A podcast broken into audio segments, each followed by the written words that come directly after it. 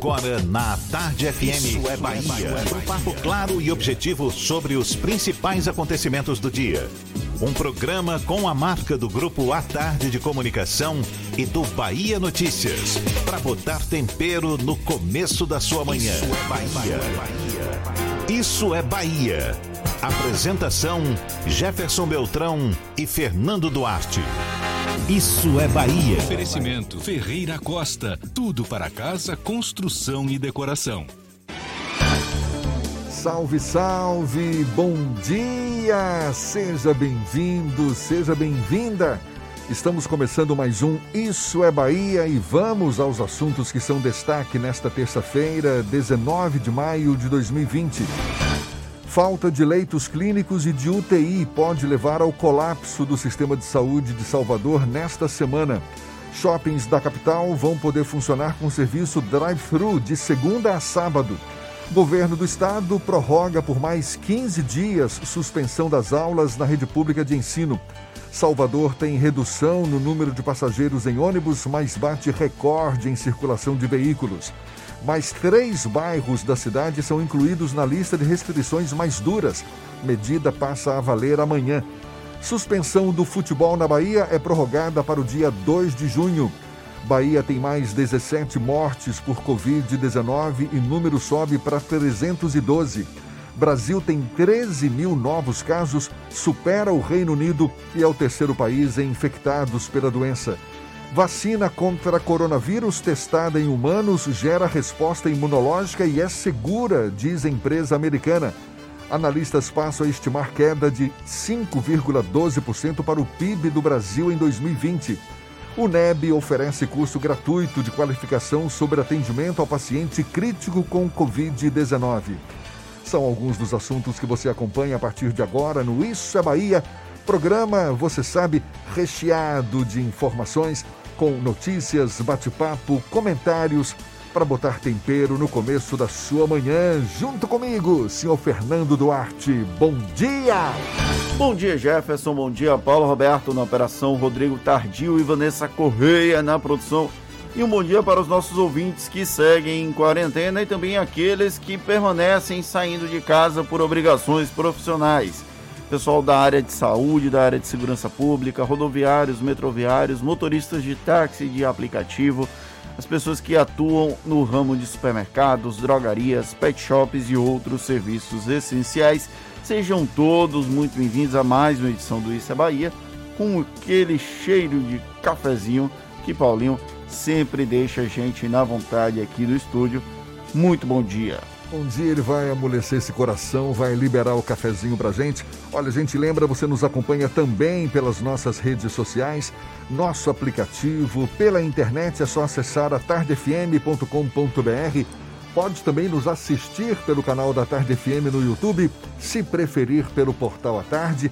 E estamos ao vivo também pelo Instagram do Grupo à Tarde, portanto, nossos canais de comunicação à sua disposição para também participar enviar suas mensagens, suas críticas, suas sugestões. Lembra aí, Fernando. O WhatsApp é o 71993111010 e você também pode interagir conosco pelo YouTube e pelo Instagram do Grupo à Tarde. Tudo isso e muito mais a partir de agora para você.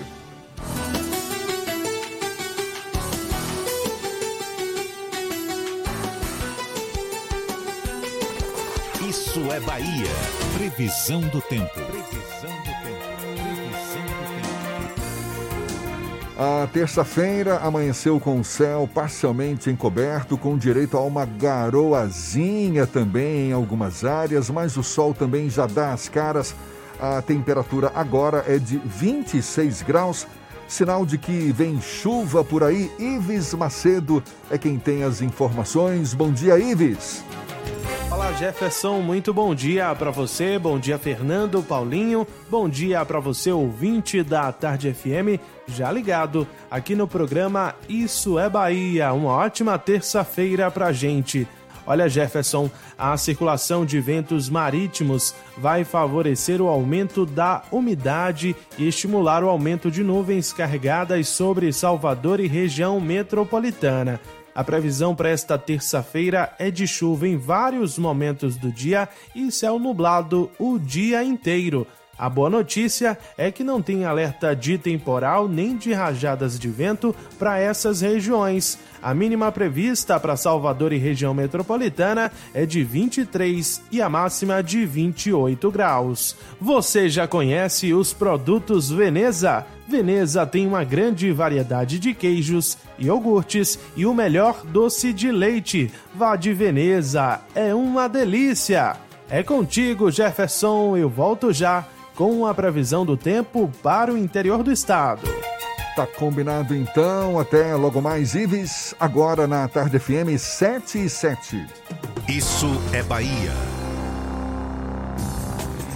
Apesar de aumentar as restrições em mais três bairros da capital baiana, o prefeito ACM Neto autorizou, digamos, certo grau de flexibilização das medidas restritivas aqui na capital desde o retorno ao padrão anterior de restrições mais brando na Avenida Joana Angélica e também no bairro da Boca do Rio, até a permissão para que shopping centers funcionem no sistema drive-thru.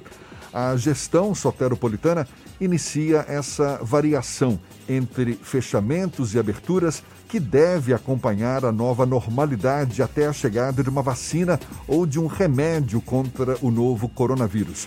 A busca por um modelo equilibrado para a retomada da vida é tema do comentário político de Fernando Duarte. Isso é Bahia. Política. A Tarde FM. Salvador vai seguir com medidas restritivas, com o endurecimento das ações para combater a disseminação do novo coronavírus em algumas localidades. Mas a cidade ainda mantém certo nível de flexibilidade nos bairros em que o número cai, os números caem, as medidas afrouxam. E esses momentos de abertura e fechamento até aqui parecem a melhor maneira de tentar conter uma contaminação massiva e irrestrita da população. O controle da doença continua sendo o grande desafio dos gestores em todo o mundo. Porém, a lição de casa parece ter sido feita em Salvador e na Bahia tendo em vista o crescimento relativamente baixo da curva da Covid-19. Por mais que haja subnotificação, os dados disponíveis sugerem que as ações adotadas pelo governador Rui Costa e pelo prefeito Assemineto têm surtido efeito. Especialistas sugerem que o hoje é, na verdade, um retrato das medidas adotadas há cerca de 15, 20 dias, o que permite inferir que a extensão das medidas restritivas até 1 de junho vai prolongar um pouco a chegada ao ápice da doença. Ainda assim, os números, como o prefeito Assemineto fez questão de frisar, são alarmantes. A previsão para o início de junho caiu de 900 mortos na capital baiana para menos de 600. Se não fossem tantas mortes, seria motivo para comemoração. No entanto, são muitas vidas e a serem perdidas em meio à pandemia. O tão falado colapso do sistema de saúde público e privado está cada vez mais próximo. E essas restrições iniciadas em março permitiram que os leitos SUS fossem ampliados expressivamente para o suporte avançado aos doentes. Esses investimentos, infelizmente, não serão suficientes para salvar a vida de todos os futuros contaminados. A liberação do modelo drive-thru para shopping centers é uma sinalização de que, aos poucos, a sociedade vai encontrar um meio-termo ideal para conviver com o novo coronavírus, enquanto não são sintetizados um remédio ou uma vacina.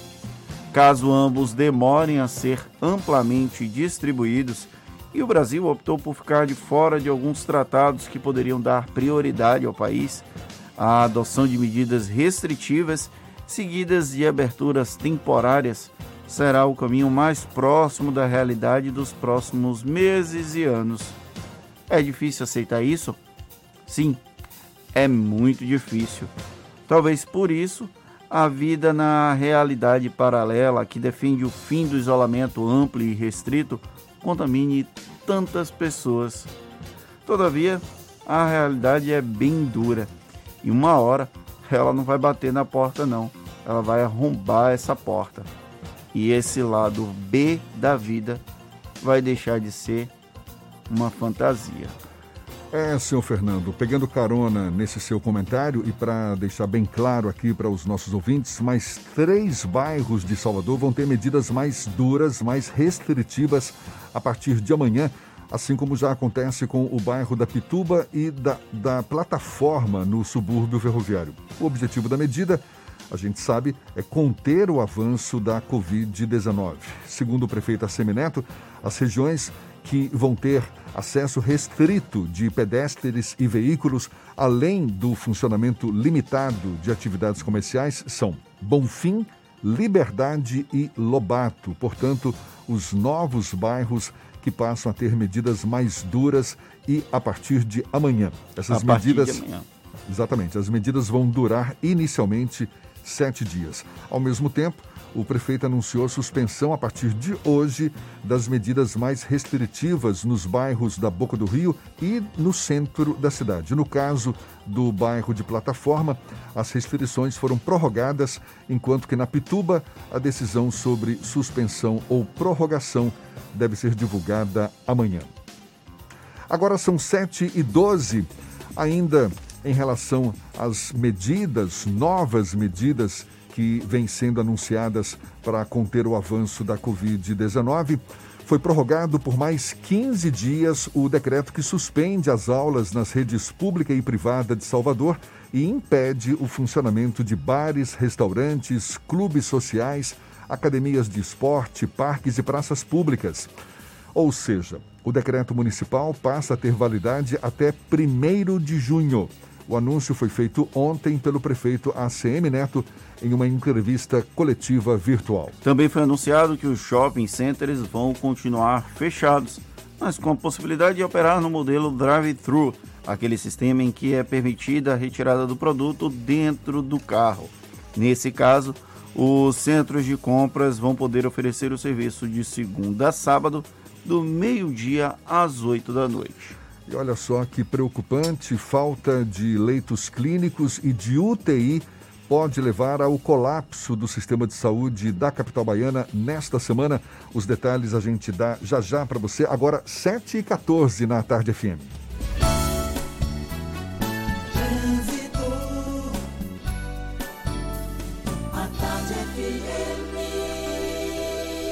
Oferecimento: Monobloco, Auto Center de portas abertas com serviço de leva e trás do seu carro. Cláudia Menezes tem informações valiosas para quem já está ao volante ou vai pegar o carro já já. Bom dia, Cláudia. Muito bom dia para você, Jefferson. Bom dia para toda a turma do Isso é Bahia. Teve um acidente na paralela, sentido rodoviária, no trecho depois da estação Flamboyant, embaixo do viaduto que dá acesso ao retorno para quem vai para a região do aeroporto. Tem reflexos na paralela desse acidente para quem vai em direção à rodoviária. Tem informação também para você que pretende ir para a ilha. O sistema do ferryboat continua com horários reduzidos. No terminal na Cidade Baixa, o próximo ferry vai sair às 8 da manhã. Coronavírus, não deixe que ele viaje com você. Juntos vamos vencer essa pandemia. CCR, viva seu caminho. Volto contigo, Jefferson. Obrigado, Cláudia. A Tarde FM de carona com quem ouve e gosta. Bahia tem mais 17 mortes por Covid-19. No Brasil, são 13 mil novos os casos. O número já é superior ao do Reino Unido e faz do país o terceiro em infectados pela doença. Assuntos que você também acompanha ainda nesta edição. Agora, 7h16 na Tarde FM. Você está ouvindo Isso é Bahia. Irmãs e irmãos, meu abraço apertado vai aqui nessa canção. Com amor, obrigado por sua dedicação. Tantas vidas hoje estão em suas mãos. Quem acolhe, quem cuida, quem cura, quem se dá de coração. Você que encara essa luta na rua, não se sinta só. Pois nada vale mais do que a vida, ela é o bem maior. Vai na fé, vai na paz, estamos em casa numa só voz. Vai pelos seus, vai pelos nossos, vai por todos a nós. todos os profissionais que salvam vidas e cuidam das pessoas. Uma homenagem do governo do estado. Você sabe o que a Assembleia faz? Faz valer os seus direitos. Valorizando uma pauta pró-municípios que garante os recursos das cidades do interior. Além disso, a ALBA debate normas para o transporte complementar, beneficiando quem não é atendido pelo sistema. E atenta ao que acontece no dia a dia, a ALBA cobra ações para preservar a segurança das barragens existentes na Bahia. Porque para a Assembleia, garantir o direito dos baianos é o nosso dever. Assembleia Legislativa da Bahia, fazendo valer. Monobloco, o pneu mais barato da Bahia. 0800 111 70 80 e a hora certa. A tarde FM 7 e 18. Você sabia que na Monobloco os pneus velhos deixados pelos clientes podem virar chachim, cadeira e até asfalto? E que a Monobloco apoia o esporte amador e a cultura? E que também na Monobloco uma parte do lucro do serviço do seu carro você pode direcionar para algumas instituições beneficentes? Não sabia? Então se ligue. Monobloco faz tudo de mecânica e tem o pneu mais barato da Bahia. Água de Meninos, Lauro de Freitas e Abrantes. 0800 111 7080. Voltamos a apresentar Isso é Bahia. Um papo claro e objetivo sobre os acontecimentos mais importantes do dia. Agora, 7 e 18 vamos à redação do portal Bahia Notícias. Nosso parceiro aqui no Isso é Bahia, Lucas Arras, é quem está a postos. Bom dia, Lucas. Bom dia, Jefferson. Bom dia, Fernando, e para os nossos ouvintes. Eu começo falando da ex-ministra do Superior Tribunal de Justiça, Eliana Calmon, que foi sondada para o posto de pré-candidata à vice-prefeitura de Salvador. O responsável pelas conversas foi o vereador e pré-candidato a prefeito César Leite, que se apresenta como o representante da extrema-direita aqui na capital. Eliana tem proximidade com a família de César e na última eleição o apoiou publicamente para deputado federal. A ex-ministra declinou do convite por estar administrando seu escritório de advocacia investindo nessa área. E o MDB de Salvador tem caras novas, mas nem tanto. O partido presidido por Alex Futuca filiou 68 pessoas em Salvador nesse ano em vista às eleições municipais. Entre os novos MDBistas estão Paulo Henrique Orge, de Barradas Carneiro, filho do ex-prefeito de Salvador, João Henrique, e o jovem de 20 anos, Matheus Ferreira, filho do presidente da Câmara Municipal de Salvador, Geraldo Júnior. Quem também foi parar no MDB de Salvador foi Carla Janaína Leal Vieira, investigada como operadora do esquema de venda de sentenças no Tribunal de Justiça, no gabinete de sua tia, a desembargadora afastada Maria da Graça Osório. A lista completa você confere lá no Bahia Notícias. Eu sou Lucas Arraes, falo direto da redação para o programa Isso é Bahia. É com vocês aí no estúdio. Olha só, a Bahia teve mais 17 mortes por coronavírus em 24 horas, totalizando agora 312 óbitos, de acordo com o governador da Bahia, Rui Costa, durante live realizada ontem nas redes sociais. Além disso, o governador anunciou também que a Bahia tem 8.881 casos confirmados de Covid-19. A boa notícia é que mais de duas mil pessoas já se recuperaram da doença. O Brasil registrou 13.140 novos casos do coronavírus nas últimas 24 horas, superando o Reino Unido e chegando à terceira posição no ranking dos países com o maior número de infectados pela doença. Ontem, o Brasil teve mais, 200, mais de 250 mil casos e 16.792 mortes, das quais 674 foram registradas de domingo para segunda-feira. De acordo com o ranking divulgado pela Universidade Norte-Americana John Hopkins, apenas Rússia e Estados Unidos têm mais casos que o Brasil. A pandemia do coronavírus já matou mais de 16 mil pessoas no Brasil. O vírus, a gente percebe, tem um alto potencial de infectividade, mas a gente também percebe muitas pessoas são assintomáticas diante da infecção. Afinal, o que de fato determina se uma pessoa, ao se infectar pelo coronavírus, pode desenvolver ou não os sintomas da doença?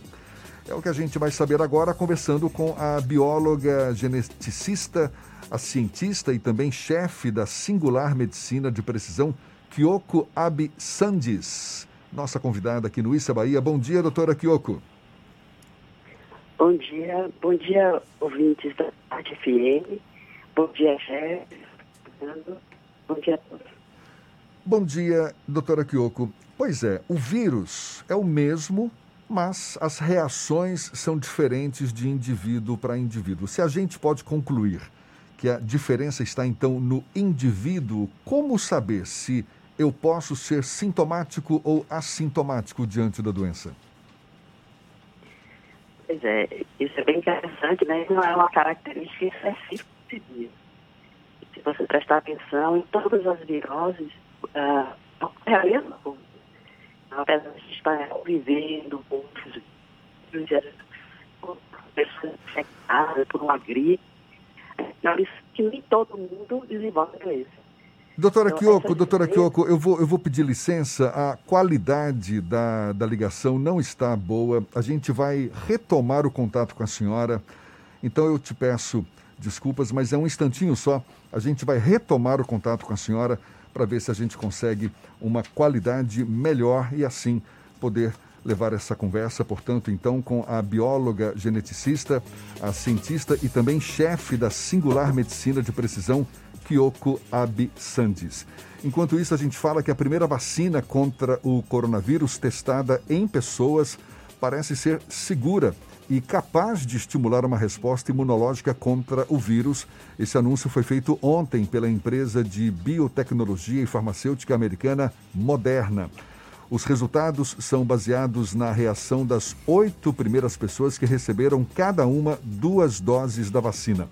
Isso foi a partir de março. De acordo com o Globo, essas pessoas, voluntários saudáveis, produziram anticorpos que foram testados em células humanas no laboratório e que impediram a replicação do vírus, o principal requisito para uma vacina ser eficaz. Os níveis dos chamados anticorpos neutralizantes correspondiam aos encontrados em pacientes que se recuperaram após contrair o vírus em suas cidades. Boa notícia, né, Fernando? Isso, e a Moderna informou que está seguindo um cronograma acelerado com a segunda fase dos testes da vacina, que vai envolver 600 pessoas, marcada para começar em breve. Uma terceira fase em julho já vai contar com a participação de milhares de pessoas saudáveis. Pois bem, agora 7h25 e a gente já restabeleceu o contato com a bióloga geneticista, a cientista Kyoko Absandes. Está nos ouvindo? Bom dia mais uma vez, doutora Kyoko. Bom dia, estou ouvindo sim. Ah, e a qualidade agora está bem melhor. A senhora estava explicando para a gente o que que define, não é, se uma pessoa é sintomática ou assintomática diante do novo coronavírus. Pois é, eu estava falando que isso não é uma característica específica para essa infecção nem para esse vírus, né? De maneira geral, é, nós estamos em contato com vários vírus e a gente sabe que todo ano tem surto de gripe e algumas pessoas desenvolvem a doença e outras não. Então, da mesma forma, com relação a esse vírus, essas diferenças são diferenças genéticas mais do indivíduo do que, na verdade, do vírus. Então, a gente sabe que nesse momento, como é esse, essa cepa de, de coronavírus é uma cepa nova, provavelmente ela é muito semelhante. A gente já sabe que já foi sequenciado esse vírus e algumas cepas são um pouquinho diferentes, que infectou pessoas, por exemplo, na Europa, um pouquinho diferente do da China. Então, os que infectaram os brasileiros também têm pequenas diferenças genéticas, mas a maioria dessas diferenças, se você vai desenvolver ou não a doença está é, tá mais no indivíduo que está sendo hospedeiro desse vírus, que foi infectado por esse vírus. A senhora falou em questões genéticas, mas Exatamente. vale, mas vale também aquela lógica de que se eu tenho uma boa alimentação, sou, digamos, aparentemente saudável, fortaleço o meu sistema imunológico com vitaminas, atividade física, isso também pode ser determinante para o desenvolvimento ou não dos sintomas do novo coronavírus? Regra geral, a gente diz que um estilo de vida saudável, uma alimentação saudável, ela é bom para qualquer coisa, né? Então, para o desenvolvimento de um organismo saudável. Mas essa informação genética, ela é muito mais importante. Eu digo sempre, se você tiver que escolher, se você pudesse escolher entre é, variante genético de boa qualidade, ou seja, que responde bem às infecções, que você reconhece rápido, um, um hospedeiro, um, um, hospedeiro não, um vírus ou um, uma bactéria e possa se defender dela muito rápido, é melhor do que você ter um estilo de vida é, adequado. Então essas diferenças genéticas elas são extremamente importantes.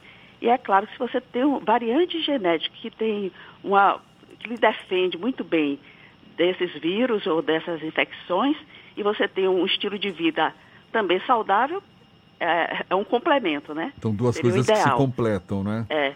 Fernando, Fernando tem uma, uma pergunta para fazer para a senhora também. Doutora Kyoko, tem diversas frentes para tentar identificar vacinas ou até outros tratamentos alternativos para o novo coronavírus.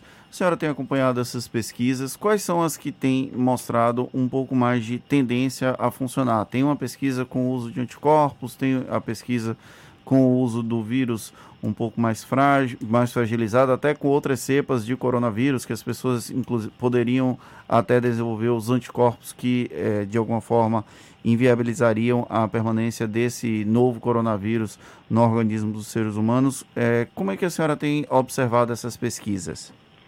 É, essas, essas pesquisas, normalmente, elas sempre usam do conhecimento já anterior, né, de produção de outras vacinas, da, do, da, da tecnologia né, que foi utilizada para a produção de outras vacinas. É, uma coisa que eu vi de mais novo é a utilização de RNA, essa vacina que está sendo proposta com utilização de RNA. E, na verdade, você vai é, infectar, ou introduzir no indivíduo, na verdade, um segmento do material genético do vírus, não o vírus atenuado, mas um segmento desse, desse material genético, para que nosso organismo possa fabricar uma proteína que é específica do vírus e dessa forma o sistema imunológico poder reconhecer essa proteína e começar a produzir os anticorpos. É, de maneira geral, as vacinas funcionam muito bem, né, mas você precisa de um tempo para testar, para poder ver se ela é eficiente, se vai lhe defender realmente contra o vírus e quanto tempo essa imunidade que a gente produz, ela vai permanecer no organismo, né? Então, ou seja, esses anticorpos vão criar células de memória e você vai estar imune para o resto da vida, ou ela vai ser temporária. E depois de uma outra infecção, você pode realmente, outro surto, você pode se infectar. Além disso, a gente sabe que o vírus ele muda muito, ele sofre mutações genéticas e às vezes cada surto ele já vem um pouquinho diferente. Então, o organismo que tinha se preparado, ou que tinha preparado toda uma defesa para aquela cepa, às vezes não serve para a nova cepa que já tem mutação. Doutora Kyoko, ah, hoje tem pesquisas sendo desenvolvidas em vários países, Estados Unidos, Israel, países da Europa também, aqui no Brasil, e são técnicas diferentes. A senhora citou agora como exemplo essa técnica que utiliza, digamos, fragmentos né, do vírus para desenvolver um tipo de anticorpo e tal. A gente tem conhecimento também de uma pesquisa que está sendo realizada no INCOR, em São Paulo, em que são utilizadas é, é, é, é, uma, eu não sei como é que eu defino, uma substância, mas que imita o funcionamento do vírus. Existe alguma técnica que seja a mais eficaz ou, de fato, todas essas possibilidades são válidas? Todas as possibilidades são válidas. É, todas as possibilidades, é, ou seja, todo é, é, esse estudo é sempre tentando treinar nosso organismo, nosso sistema imunológico para nos defender. Porque, na verdade, é isso que acontece. Quando a gente fala assim, é, depende da genética do indivíduo, significa isso. Você depende de variante genético, que nós somos, temos os mesmos genes, porque somos indivíduos da mesma espécie, mas nós temos variante genético diferente que se acumulou no, nesse percurso todo de evolução e grupos é, diferentes do ponto de vista populacional acumulam é, variantes diferentes. Então, é, é esse sistema imunológico nosso, com essa variação enorme que a gente tem, que vai ser capaz de reconhecer e nos defender de alguns desses parasitas, ou não. Então, os indivíduos que têm determinados tipos de variante, ele pode ou não se infectar, ser completamente resistente, se infectar e ser assintomático, não desenvolver a doença, é, se infectar, é, desenvolver a doença, mas ter um quadro mais leve, ou ter um quadro muito grave. Né? Então, vai depender muito dos variantes genéticos que você tem. Então, todas essas estratégias de vacina é para treinar o organismo da gente a reconhecer esse vírus como um patógeno e nos defender dele.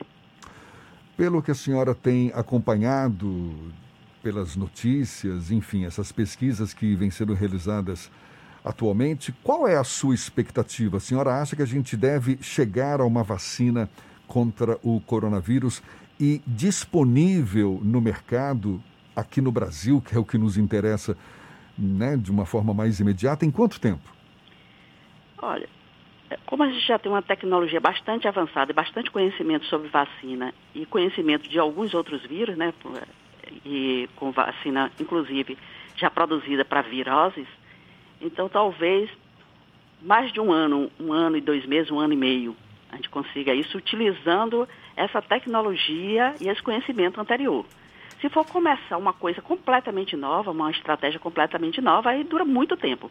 Porque até você chegar na fase clínica para testar, é testar em, você testa em célula, depois testar em, em, indivíduos e ver a eficácia dela, por quanto tempo ela dura, né, é, é, essa resposta imune ela vai ser, se vai ser permanente ou não, demora três, quatro anos. Nossa Senhora. Então, na melhor das hipóteses, daqui a um ano, um ano e meio, e já disponível no mercado? Já disponível. Aí depois também a gente precisa de uma outra.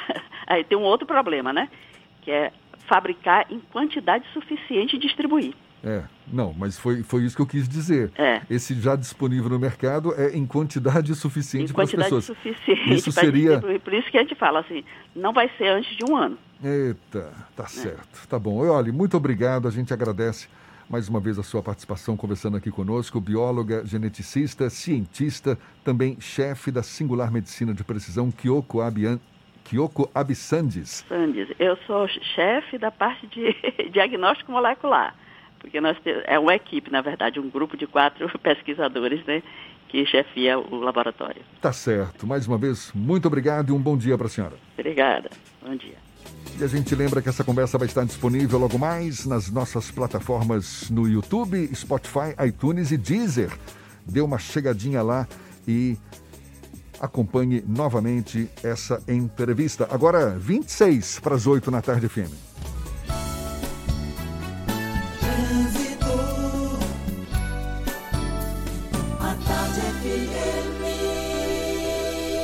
Oferecimento: Monobloco, Auto Center de portas abertas com serviço de leva e trás do seu carro. A gente volta a falar com Cláudia Menezes. Tem novidades pra gente, Cláudia? Tô de volta, Jefferson. No Cabula, a Silveira Martins tem trechos mais intensos nos dois sentidos entre a UNEB e o resgate. Tem informação também sobre a estrada. A BR-324 tem boa fluidez nesse momento no trecho entre Salvador e Simões Filho, nos dois sentidos. Não corra riscos com o coronavírus. Cliente Central Nacional Unimed apresentou sintomas da doença como febre e dor de garganta? Baixe o aplicativo Meu Plano e tire suas dúvidas antes de ir ao hospital. Volto com você, Jefferson. Obrigado, Cláudia. A Tarde FM de carona com quem ouve e gosta. Salvador tem redução no número de passageiros em ônibus, mas bate recorde em circulação de veículos.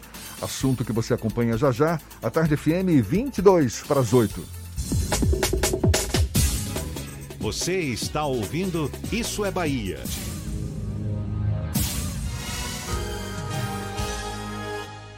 Seguro-desemprego sem sair de casa. Eu tenho direito a seguro-desemprego, mas como é que eu faço para dar entrada?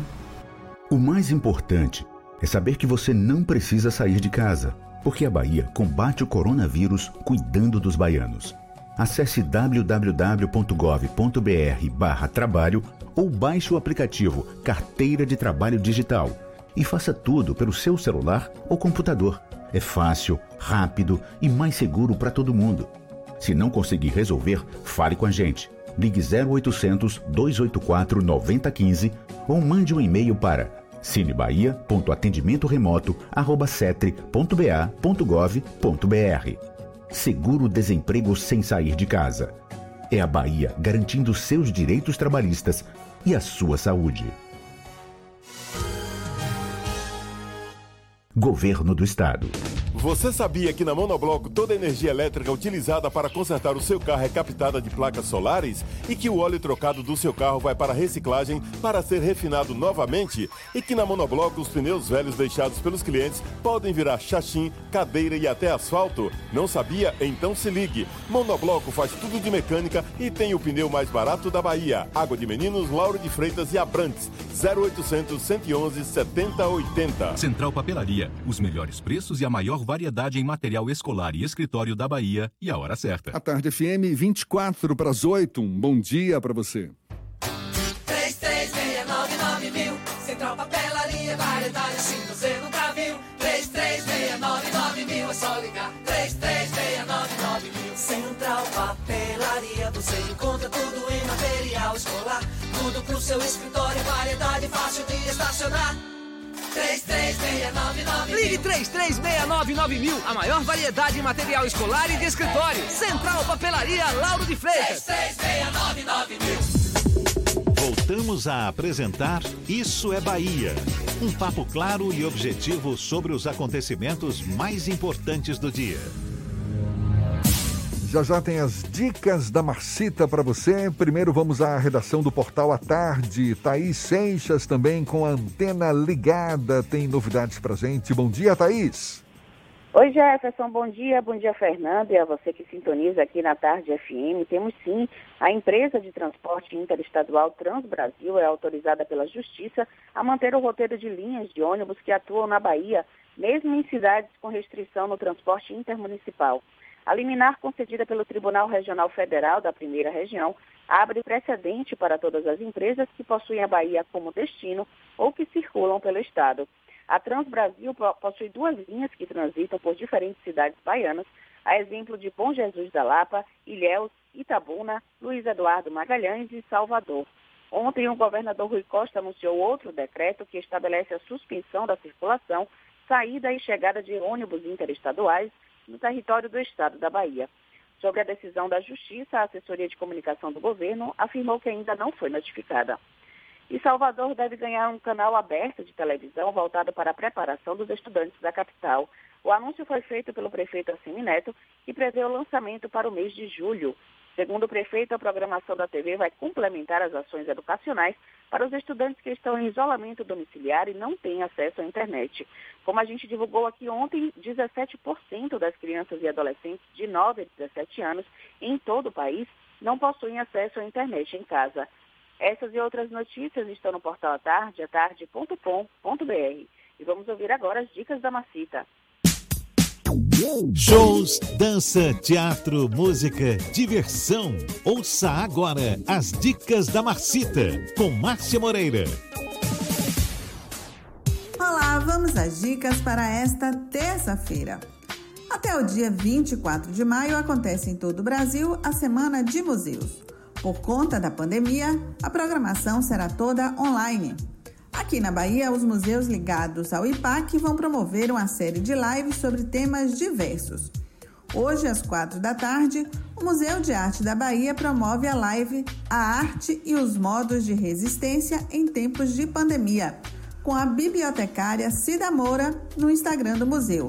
Já na quarta-feira, a coordenadora do Museu Tempostal, Ayala Gonçalves, e a empresária e produtora cultural Cíntia Paixão falam sobre empoderamento da mulher negra no século XXI. Elas também mostram a importância da exposição Nossas Curvas Não Se Curvam, que está em cartaz no próprio museu. As lives serão transmitidas no Instagram, arroba Museus da Bahia. E que tal fazer uma viagem virtual que te permite viajar pelo espaço ou mesmo através do tempo? Esta é a proposta do tour virtual do Museu Geológico da Bahia. O tour permite conhecer um dos maiores acervos do estado, com mais de 20 mil peças. Uma das principais atrações é a Sala do Universo, que propicia uma experiência sensorial com a origem das galáxias. Também é possível visitar o Salão dos Fósseis, que tem uma réplica gigante de um mastodonte e fósseis arqueológicos de diversos animais antigos encontrados em municípios baianos. Para visitar o museu, basta acessar a minha página que você encontra o link. Mais dicas para curtir de casa no meu Instagram, Dicas da Macita. Beijos e fique em casa. Isso é Bahia. Apresentação: Jefferson Beltrão e Fernando Duarte. A Tarde FM. Quem ouve, gosta. As atualizações sobre o coronavírus são constantes diariamente, é um bombardeio de informações sobre esse novo coronavírus e a disseminação de informações principalmente ocorre pelo WhatsApp. É cada vez maior por meio dessa ferramenta. Pesquisas apontam que o aplicativo é acessado por 98% dos smartphones no país e foi o mais baixado no mundo em 2019. Com isso, as notícias falsas também se proliferam e o WhatsApp acabou estabelecendo meios e medidas para frear a quantidade e a reprodução das fake news nos mais de 2 bilhões de usuários do aplicativo. Bom, quem explica essas medidas tomadas pela ferramenta é a empresária e consultora de marketing, digital Priscila Caldas, também nossa convidada aqui no Issa Bahia. Seja bem-vinda. Bom dia, Priscila. Bom dia, Jefferson. Bom dia, muito obrigada pelo convite. Prazer todo nosso. Como é que funciona essa ferramenta do WhatsApp que barra a disseminação de fake news? Na verdade, você cadastra no seu telefone o número, que é o mais 1 727 291 2606. Quando você cadastra esse número no seu celular, ele vai aparecer disponível no seu WhatsApp e quando você fala com ele, o RAI, né, o HI, você fala com ele, ele automaticamente te passa uma série de instruções. O objetivo dele é para que você cheque essas informações sobre o coronavírus, conferisse as últimas verificações obtidas, as dicas, né, para você não estar tá caindo em, em boatos, instruções do que você deve fazer ou não para essa checagem. É uma, é uma ferramenta que eu acho importantíssima nos momentos atuais, principalmente por conta da quantidade de fake news que realmente tem se propagado e confundido a população em relação do que é certo e do que não é em relação ao Covid e em diversos outros assuntos. Pode repetir para a gente o número, qual é? Mais um. Mais um. 72, 727. 727. 291. 291. 2606. 2606. Mais um, 7272. Sete. Peraí, vou repetir aqui. Mais um. 727 291 2606. A gente, Exatamente. a gente cadastra esse número ali na nossa agenda de contatos, é isso? Exatamente, exatamente. Hum. E aí, por meio desse número, a gente consegue checar a veracidade das informações que nos chegam via WhatsApp sobre coronavírus. Exatamente. Você não só pode pesquisar por alguma informação específica, como você pode obter informações do que está acontecendo, do que é real e do que não é real. Ele automaticamente, quando você fala com ele pelo WhatsApp, ele te mostra um menu. E ele fala, número um, pesquise informações de fato, é, verificações de fatos. Número dois, verifique as mais recentes. Três, dicas de, para combater a desinformação. Então, ele automaticamente vai te passando um menu e à medida que você coloca número um e vai mandando as mensagens pelo WhatsApp, ele vai te passando as informações sobre o item que você escolheu. Esse serviço está disponível em português, Priscila? Na verdade, Fernando, ele a, a ferramenta ela está em inglês ainda, mas as informações que eles passam para você, como são links e sites brasileiros, você vai ter essas informações em português. E qual a origem desses, dessas informações, desses links? Tem alguma agência específica, tem algum site específico que tem dado suporte a esse robô? Tem, tem sim. Existe uma rede internacional de checadores de fatos, que é a IFCN, que se uniu ao WhatsApp para estar buscando essas informações e essas redes de agências em mais de 70 países para exatamente unir essas informações e alimentar essa, esse robô né, que o próprio WhatsApp criou. Aqui no Brasil você conhece quais são esses sites que fazem parte desse projeto? Um dos sites que, que participa é aosfatos.org, que é um dos sites que participa.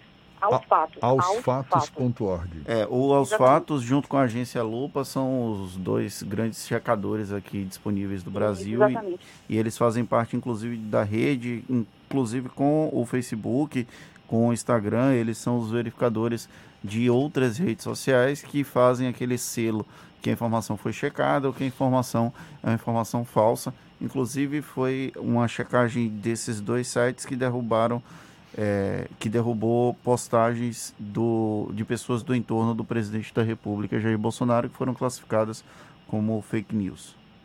Exato, exato. Eu acho interessante porque, assim, desde, desde a época, né, não sei se vocês assistiram o filme Citizen Four, é, Edward Snowden e o Privacidade Hackeada, Sim. esses três filmes que estão disponíveis no Netflix, pelo menos até a última vez que eu assisti, são filmes que retratam exatamente essa invasão dessas informações, tanto pelo Facebook, pelo WhatsApp, e o quanto essas informações elas manipulam a população, que até então se tinha uma ideia de que as pessoas manipuladas eram apenas as pessoas que não tinham acesso a tantas informações, pessoas de baixa escolaridade, vamos dizer assim. Mas foi comprovado, através desses filmes, por exemplo, né, e não são apenas as pessoas de baixa escolaridade. Qualquer pessoa pode ser manipulada de acordo com a forma como essa informação chega até essas pessoas. Você tem já alguma informação que revele a quantidade de notícias falsas, de fake news sobre coronavírus por meio do WhatsApp? Qual o percentual, por exemplo, de todas as notícias que são veiculadas sobre o tema e que são falsas? Não, essa informação de quantidade e percentual de quantidade de informações falsas, não. O que foi percebido, na verdade, através desses aplicativos, a necessidade de desenvolvimento desses aplicativos, é, tanto desse robô, dessa plataforma do WhatsApp, é, que também se refere ao Facebook, por aí vai, é porque essas informações falsas, elas estavam se tornando verdadeiras. Então, estavam prejudicando muito a população. Existe atualmente uma discussão sobre a cloroquina, se é válida ou não para o tratamento do coronavírus, e como se trata principalmente agora da saúde da população, e foi percebido em massa que essas informações elegeram presidentes como Trump, como Bolsonaro, em eleições passadas, que é o que apresenta pelo menos o filme Privacidade Hackeada, diante dessas situações, do quanto essas informações manipulam as populações, né, do mundo inteiro, não se fala apenas do Brasil, no mundo inteiro, esses sistemas eles perceberam a força que essas informações têm negativamente e por conta disso foi, foram desenvolvidos. Em porcentagem não teria essa informação, mas com certeza é um número muito grande. Que é o grande perigo das fake news, de tão disseminadas, acabam é, ganhando força de notícias verdadeiras, né, mesmo sendo falsas, não é, Priscila? É, o próprio WhatsApp, hoje em dia, quando você vai tentar compartilhar uma informação pelo WhatsApp, ele bloqueia, porque antigamente você pegava a mesma informação e compartilhava em vários grupos, em vários amigos ele agora bloqueia para que você limite essa quantidade de compartilhamento.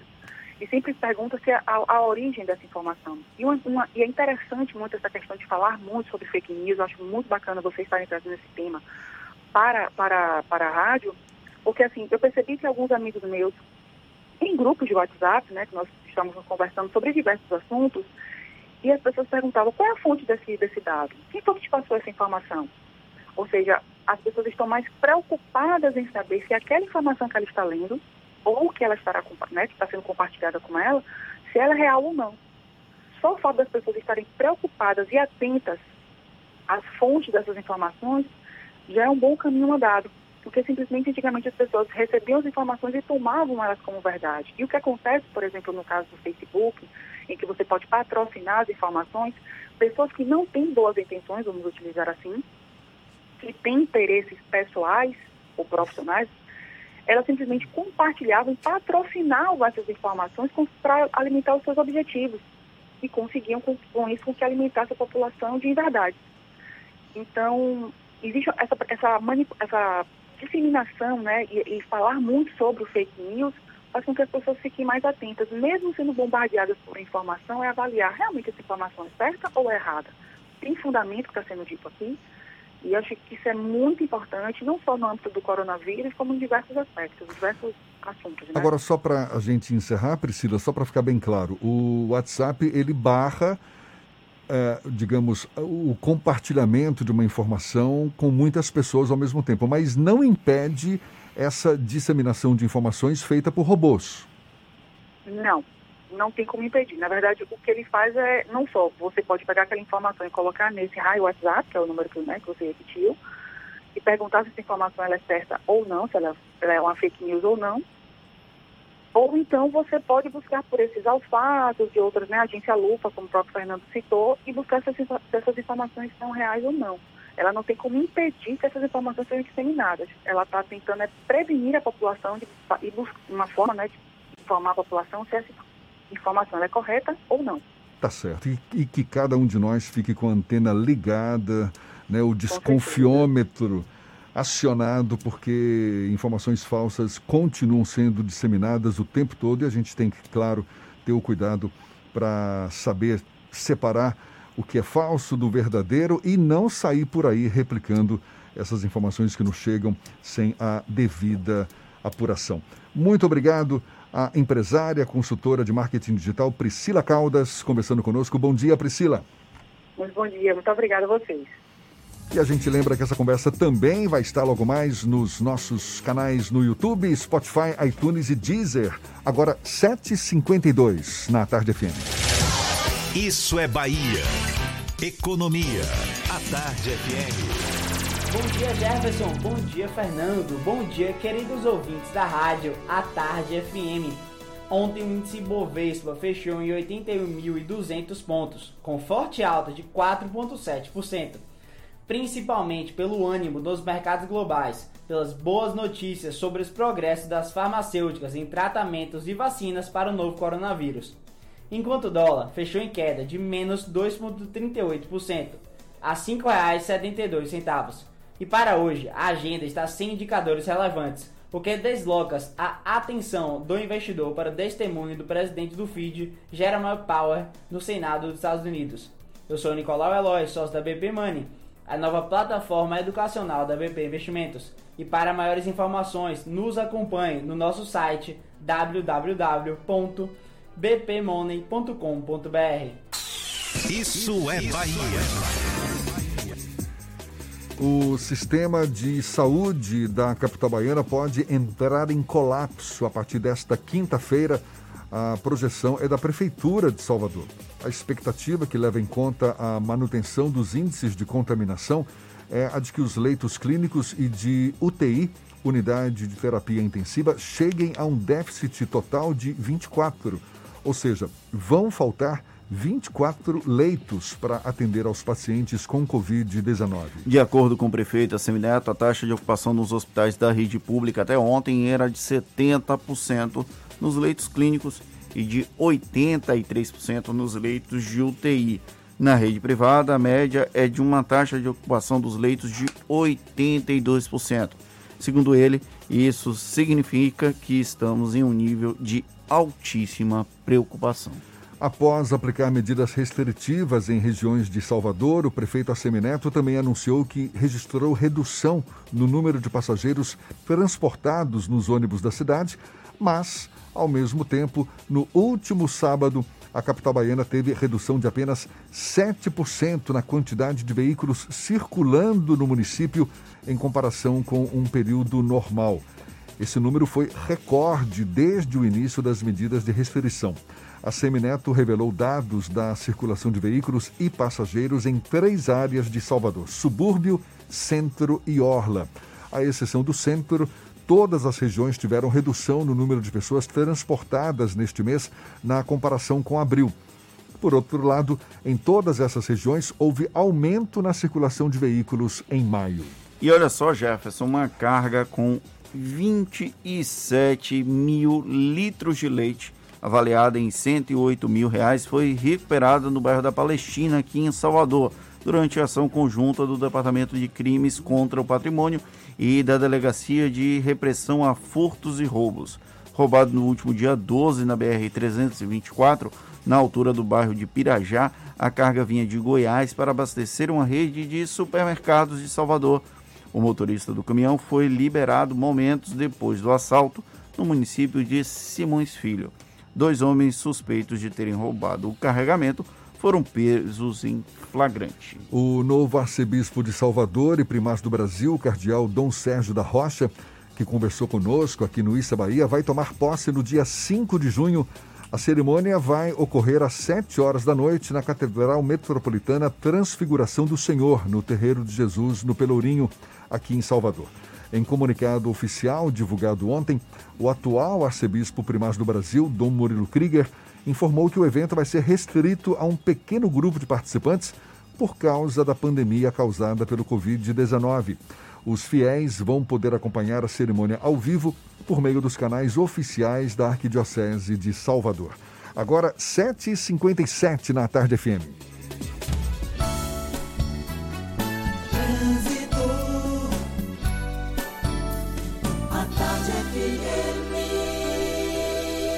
Oferecimento: Monobloco, Auto Center de portas abertas com serviço de leva e trás do seu carro. A gente volta a falar com Cláudia Menezes. Cláudia. Estou de volta, Jefferson, e para quem sai do Itaigara, nas imediações do Parque da Cidade, e pretende ir para a região do Iguatemi, a Avenida CM está com pouco de lentidão por causa de obras. Vamos para outro ponto. A orla flui bem, somente no trecho de Itapuã, a orla tem pontos mais intensos. Dica do dia NexGuard. Para seu cachorro não virar banquete de pulgas e carrapatos, proteja ele com NexGuard. Ele tem um delicioso sabor de carne e protege 30 dias contra estes parasitas. Volto contigo, Jefferson. Obrigado, Cláudia. Tarde FM de carona com quem ouve e gosta. Intervalo e a gente volta já já para falar para toda a Bahia, aqui na Tarde FM 758. Você está ouvindo Isso é Bahia. Irmãs e irmãos, meu abraço apertado vai aqui nessa canção. Com amor, obrigado por sua dedicação. Tantas vidas hoje estão em suas mãos. Quem acolhe, quem cuida, quem cura, quem se dá de coração. Você que encara essa luta na rua, não se sinta só. Pois nada vale mais do que a vida, ela é o bem maior. Vai na fé, vai na paz, estamos em casa numa só voz.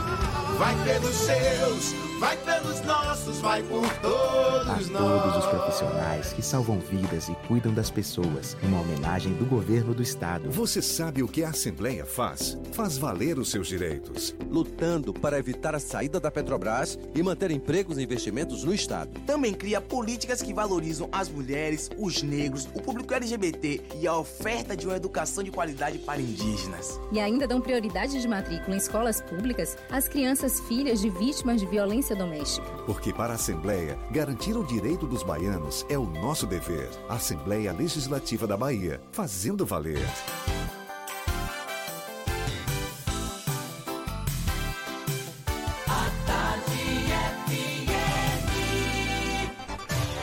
Atenção, emissoras afiliadas à Tarde FM.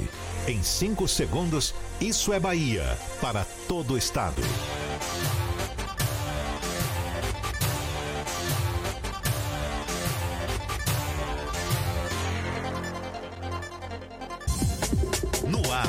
Isso é Bahia. Informação com a marca do Grupo A Tarde e do Bahia Notícias. Política, segurança, saúde, cidadania. Isso é Bahia. Apresentação: Jefferson Beltrão e Fernando Duarte. A Tarde FM. Quem ouve, gosta. Salve, salve, bom dia! Seja bem-vindo, seja bem-vinda. A partir de agora, Isso é Bahia em rede com emissoras de todas as regiões do estado. E vamos aos assuntos que são destaque nesta terça-feira, 19 de maio de 2020. falta de leitos clínicos de, e de UTI pode levar ao colapso do sistema de saúde de Salvador nesta semana. Shoppings da capital vão poder funcionar com o serviço drive-thru de segunda a sábado. Governo do Estado prorroga por mais 15 dias suspensão das aulas na rede pública de ensino. Os bairros da Liberdade, Lobato e Bonfim são incluídos na lista de restrições mais duras em Salvador. Medida passa a valer amanhã. Suspensão do futebol na Bahia é prorrogada para o dia 2 de junho. O estado tem mais 17 mortes por Covid-19 e número sobe para 312. Analistas passam a estimar queda de 5,12% para o PIB do Brasil em 2020. Prefeituras de Juazeiro e Madre de Deus anunciam toque de recolher. Comércio de Feira de Santana fecha a partir de quinta-feira, após passar um mês reaberto. Deputados baianos estão entre os parlamentares do Congresso Nacional que mais gastaram cota durante pandemia. Praia do Forte e localidades da região vão ficar sem água amanhã. Isso é Bahia, programa recheado de informação, com notícias, bate-papo, comentários, para botar tempero no começo da sua manhã, junto comigo, neste clima temperado, senhor Fernando Duarte. Bom dia! Bom dia, Jefferson. Bom dia, Paulo Roberto na operação, Rodrigo Tardio e Vanessa Correia na produção. E um bom dia para as nossas queridas emissoras parceiras e afiliadas, a Interativa FM de Itabuna, Ativa FM de Onápolis, Cultura FM de Paulo Afonso, Líder FM de Irecê, Cidade FM de Luiz Eduardo Magalhães, Itapuí FM de Itororó, RB Líder FM de Rui Barbosa, Eldorado FM de Teixeira de Freitas, Serrana Líder FM de Jacobina, Baiana FM de Itaberaba e 93 FM de Jequié. Sejam todos muito bem-vindos a mais uma edição do Isso é Bahia. A gente lembra, você nos acompanha também pelas nossas redes sociais, tem o nosso aplicativo, pela internet é só acessar a tardefm.com.br. Pode também nos assistir pelo canal da Tarde FM no YouTube, se preferir pelo portal à tarde. E estamos ao vivo também pelo Instagram do Grupo à Tarde. Esses são nossos canais de comunicação à sua disposição para também mandar suas mensagens, suas participações. Lembra aí, Fernando? O WhatsApp é o 71993111010 e também no YouTube e no Instagram. Mande a sua mensagem e interaja conosco aqui no estúdio. Tudo isso e muito mais a partir de agora para você.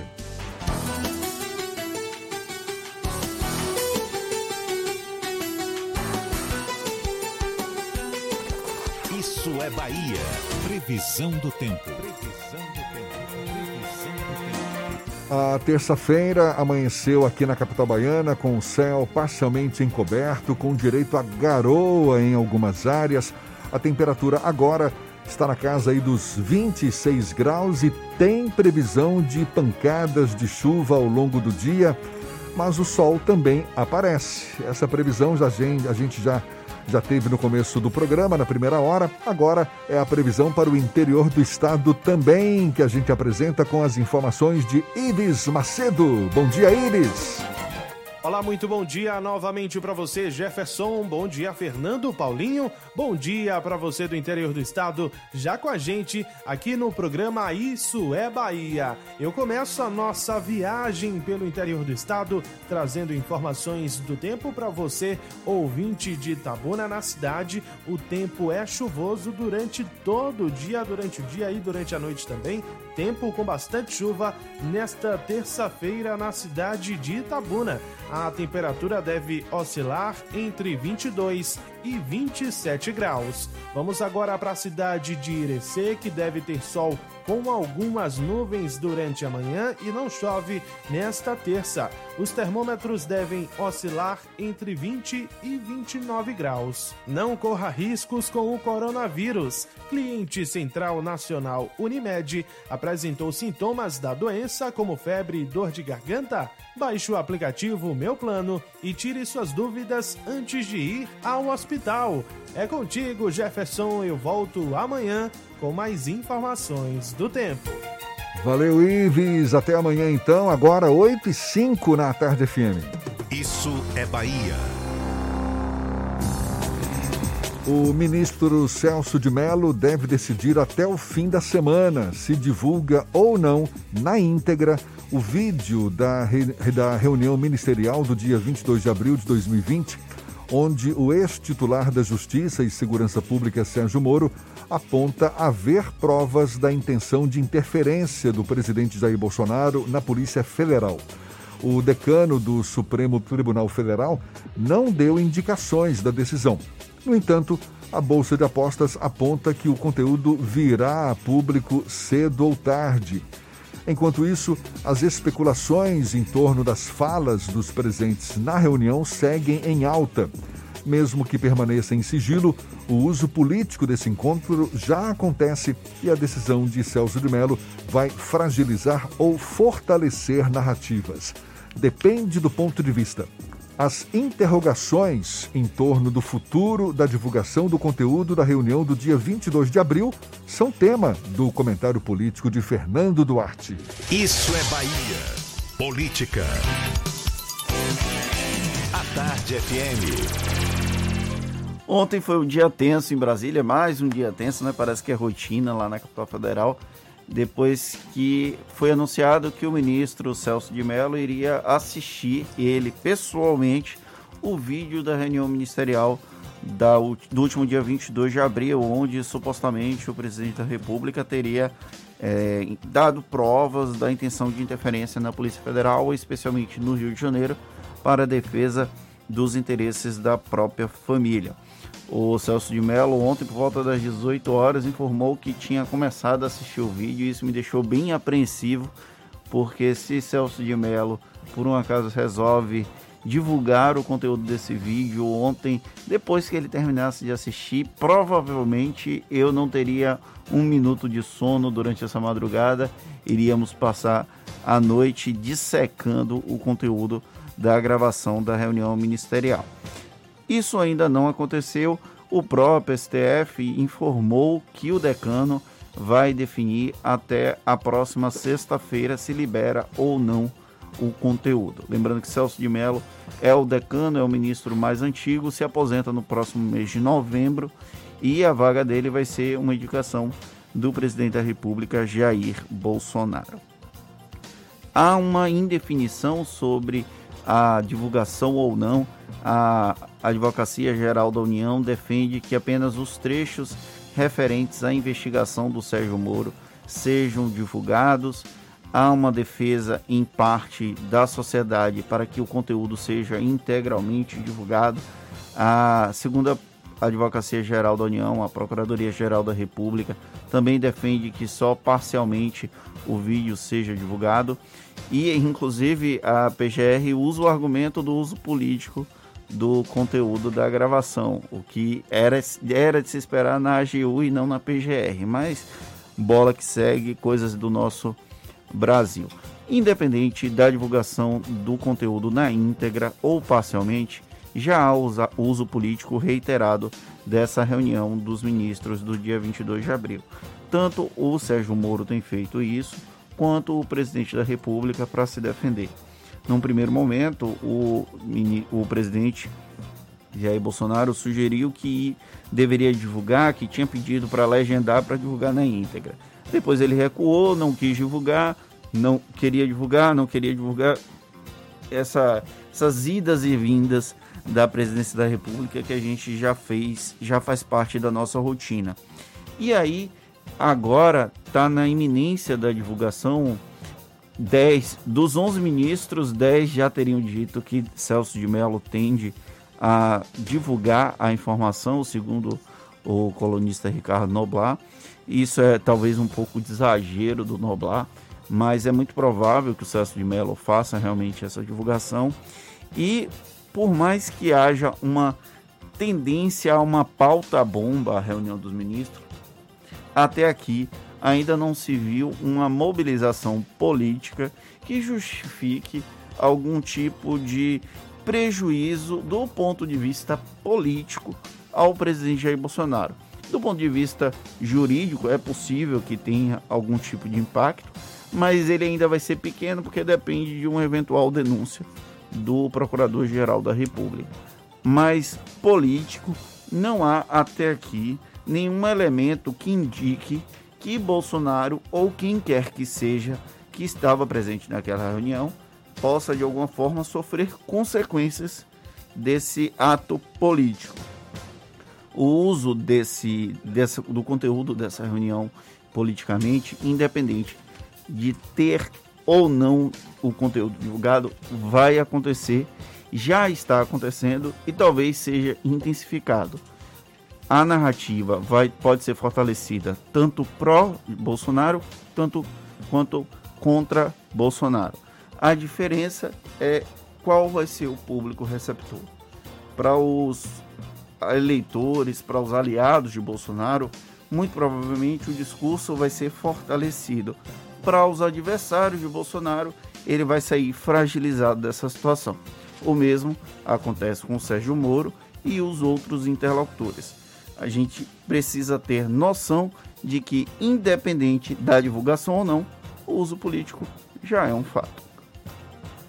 É de se supor que essa reunião ministerial do dia 22 de abril tenha discutido diversos assuntos e alguns juristas já ouvidos a respeito ponderam que deve ser avaliado o que pode ou não pode expor a partir dessa gravação por conta de questões de segurança nacional, enfim, é uma boa discussão, por mais que o ex-ministro Sérgio Moro defenda a divulgação na íntegra dessa gravação, não é? Eu não acredito que haja conteúdo de segurança nacional, pelo menos até aqui ninguém falou sobre isso, até os, as próprias pessoas que assistiram dizem que não tem nada relacionado à segurança nacional, mas é, eu parto de um pressuposto que homens públicos devem ter o máximo de transparência possível. Inclusive é uma crítica que eu sempre fiz à Prefeitura de Salvador e ao governo da Bahia, independente de quem esteja à frente de ambos, é a falta de divulgação da agenda formal dos titulares, como acontece com o Palácio Planalto. Eu acho que é muito salutar a divulgação, eu não tenho problema algum com a transparência do conteúdo das reuniões. Inclusive, quando não houver assuntos de segurança institucional, de segurança nacional, de soberania, coisa, questões estratégicas da gestão pública, isso tem sim que ser divulgado, isso tem que ser transparente. Se não tem nada que tenha impacto na segurança nacional nessa reunião, tem que vir a público sim. Ah, o princípio da transparência pública é algo que deve permear a administração pública como um todo. Isso eu não estou falando do presidente Jair Bolsonaro, não é do, do, da Suprema Corte, do STF, até a Câmara de Vereadores, deixa eu ver, de uma cidade pequena aqui, de Sítio do Mato, por exemplo. Todo mundo que trabalha na administração pública deveria trabalhar com o princípio da transparência das relações. Infelizmente, isso não acontece no Brasil. E essa reunião é apenas mais um episódio dessa questão que nós temos que lutar para que haja o máximo de transparência. É como se a administração pública fosse necessário ser límpida como a água.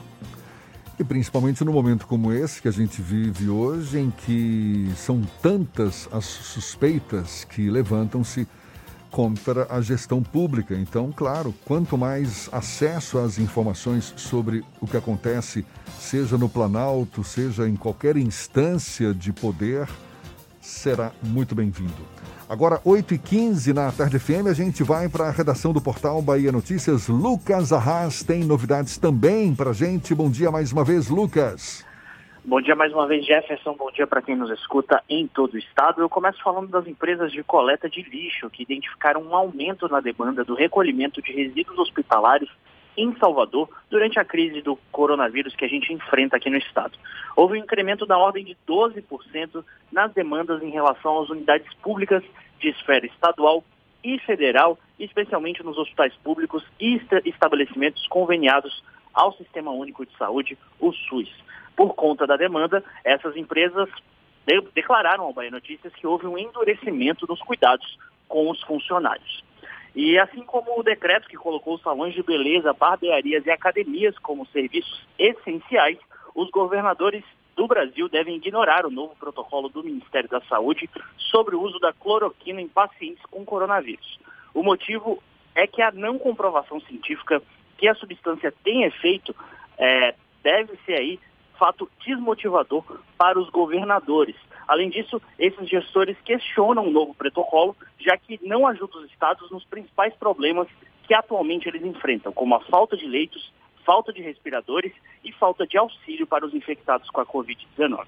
Eu sou Lucas Arraes, falo direto da redação do Bahia Notícias para o programa Isso é Bahia. Com vocês estúdio.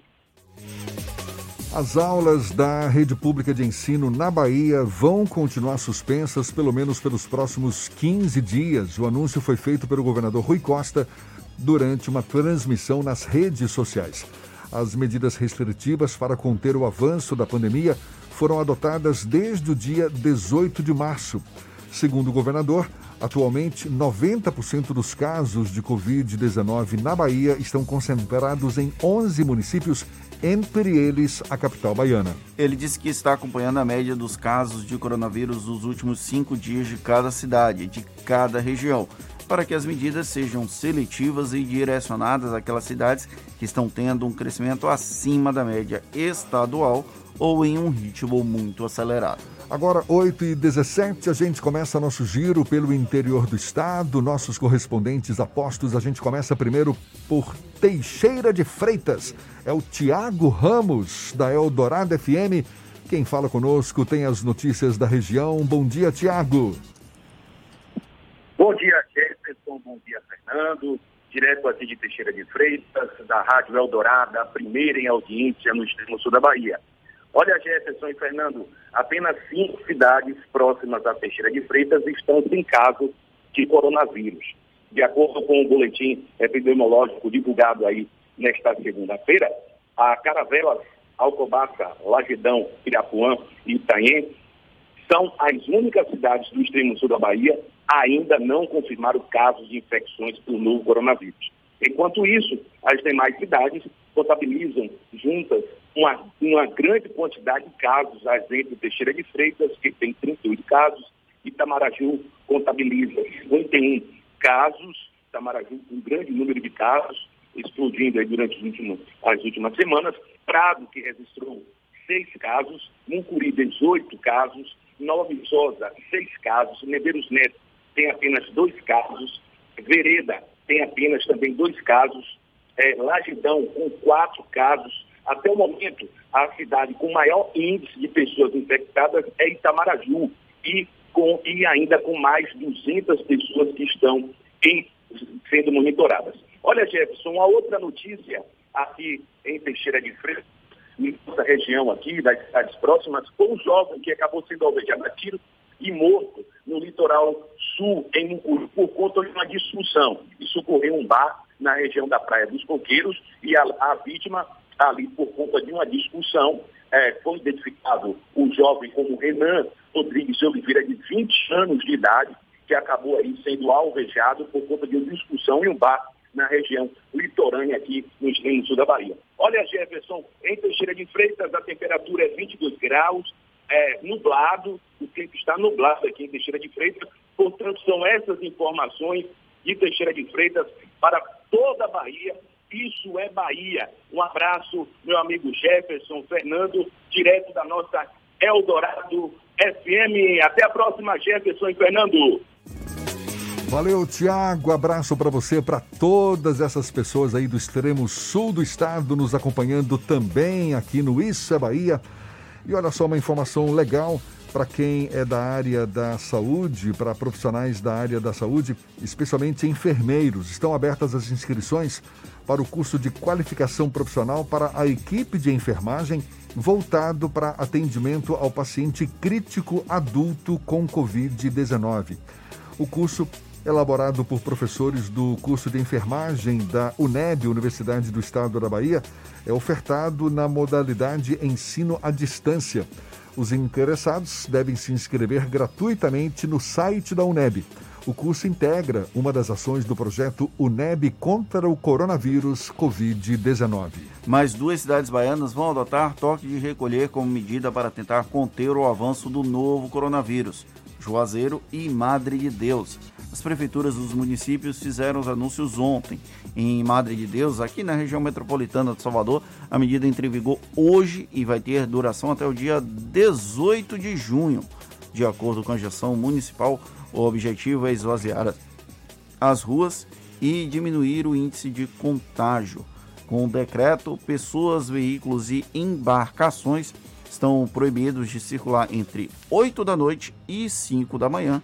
Só vai ser permitida a abertura de farmácias. É, e em Juazeiro, no norte do estado, a medida também passa a valer a partir de hoje das 10 da noite às 5 da manhã, a população deve ficar em casa com as mesmas ressalvas de Madre de Deus, ou seja, as farmácias serão os únicos estabelecimentos abertos e pessoas em situação de emergência serão liberadas para transitar. Agora, 8h21 e a gente vai para Irecê. Temos notícias da região também com Sandro Moreno, da Irecê Líder FM. Bom dia, Sandro. Bom dia, Jefferson. Bom dia, Fernando. Em Irecê, nesse momento, 23 graus. O Jefferson e Fernando, uma equipe de pesquisadores que veio de São Paulo, contratada pela empresa Ipop Inteligência, desembarcou na última quinta-feira aqui na cidade de Irecê para realizar um estudo e também fazer testes rápidos na população. Porém, a Secretaria de Saúde do município não foi informada e ao tomar conhecimento, a prefeitura determinou que o caso fosse averiguado.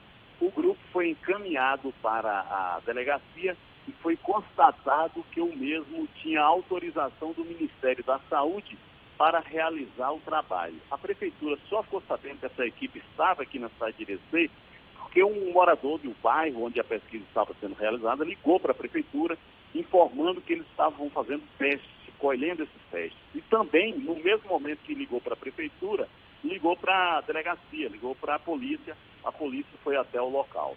Então a gestão municipal fez algumas exigências e, para surpresa geral, o teste rápido realizado na última sexta-feira detectou que dos 14 profissionais, 12 pesquisadores e dois motoristas, três estavam contaminados com coronavírus. Diante dos fatos, a pesquisa foi suspensa e a equipe de pesquisadores retornou para São Paulo, estado mais atingido pela pandemia, e eles retornaram ainda no último sábado. O que chama a atenção também aí diante desses fatos é que como é que chegam é, 14 pessoas na, aqui na cidade de Irecê e a prefeitura não é comunicada, se hospedaram, ficaram em um hotel e não houve comunicação é, com a prefeitura. E as barreiras sanitárias. Então, uma van né, que trouxe essas pessoas, passaram nessas, é, passou nessas barreiras sanitárias e aí eles ficaram à vontade. A informação de que eles chegaram na quinta-feira e na sexta-feira começaram a realizar essas pesquisas. Veja que coisa, né? Como nós estamos aí, numa época como essa, as pessoas saem de São Paulo, por mais que eles tenham autorização aí do Ministério eh, da Saúde, a informação que não comunicaram ao município, o Estado também não tinha a comunicação e eles vieram, e não só em Irecê, né? Outros municípios do Brasil também receberam essas pessoas aí para essa pesquisa. Sandro Moreno, do Grupo J. Cineiro de Comunicação, para o programa Isso é Bahia. Depois de passar um mês reaberto, o comércio de Feira de Santana vai fechar de novo a partir de quinta-feira, depois de amanhã. O decreto vale até o dia 1 de junho. No período em que algumas lojas tinham autorização para funcionar, foram registrados 130 novos casos de coronavírus. Até a flexibilização do comércio, a cidade tinha 64 casos. De acordo com o decreto, fica mantido o fechamento dos shoppings, galerias, lojas de conveniência dos postos de combustíveis, Feira Guai, mercado de arte, campo do gado, bares e restaurantes. Os deputados federais Igor Canário do DEM e Daniel Almeida do PCdoB aqui da Bahia integram a lista dos parlamentares do Congresso Nacional que mais usaram a cota durante a pandemia da Covid-19. Juntos, Canário e Almeida gastaram mais de 140 mil reais da verba pública em levantamento feito desde o dia 20 de março. A cota parlamentar é disponibilizada para consultoria, manutenção de automóveis, refeições e hospedagem. Igor Canário, que não se pronunciou, é o quinto parlamentar com mais gastos totalizando pouco mais de 70 mil reais. Já Daniel Almeida, que figura na oitava posição do ranking, com gastos de 71 mil reais, comunicou por meio de sua assessoria que vai justificar os valores nesta semana. Tá bom, a gente aguarda. Agora, 8h26 e vamos então para Itaberaba, agora, cidade da região centro-norte da Bahia. Sérgio Mascarenhas, da Baiana FM, também fala conosco, tem as notícias da região. Bom dia, Sérgio. Bom dia, Jefferson e Fernando. Aqui em Boa Vista do Tupim, cidade a 60 quilômetros de Itaberaba e a 350 quilômetros de Salvador, a Prefeitura decretou na última sexta-feira, dia 15, o toque de recolher no município. Segundo o texto do decreto número 120, fica proibida a circulação de pessoas no município de Boa Vista do Tupim, das 20 horas até as 6 horas do dia seguinte, a partir de 18 de maio até 25 de maio. As restrições não se aplicam apenas aos trabalhadores da saúde emergencial. As pessoas que necessitam de atendimento de saúde ou para aquisição de itens essenciais, aos servidores públicos e prestadores do serviço público essencial e aos funcionários privados de empresas que prestam serviços essenciais. O texto do decreto não estabelece qualquer tipo de sanção para o caso de eventual descumprimento da medida. Além disso, aqui em Itaberaba, a Polícia Rodoviária Federal encontrou na última sexta-feira, dia 15, durante fiscalização de rotina, dezenas de aves silvestres das espécies azulão, cardeal, sofrê, tico-tico, papa-capim e prega. Os animais foram descobertos na altura do quilômetro 226 da BR-242, trecho do município de Itaberaba, quando abordaram um veículo GM Cadete GL com placa de Itagiba, Bahia. Ao todo foram 91 aves encontradas no reboque cinco dos quais já estavam mortas, mas dois pássaros foram resgatados no interior do carro.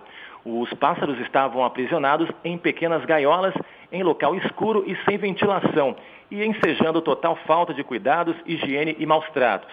O condutor assumiu a responsabilidade pela captura dos animais e disse não possuir autorização do órgão ambiental para a criação.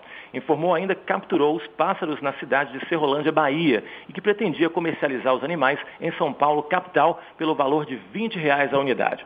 Ele também confessou que já praticou esse mesmo crime por sete vezes.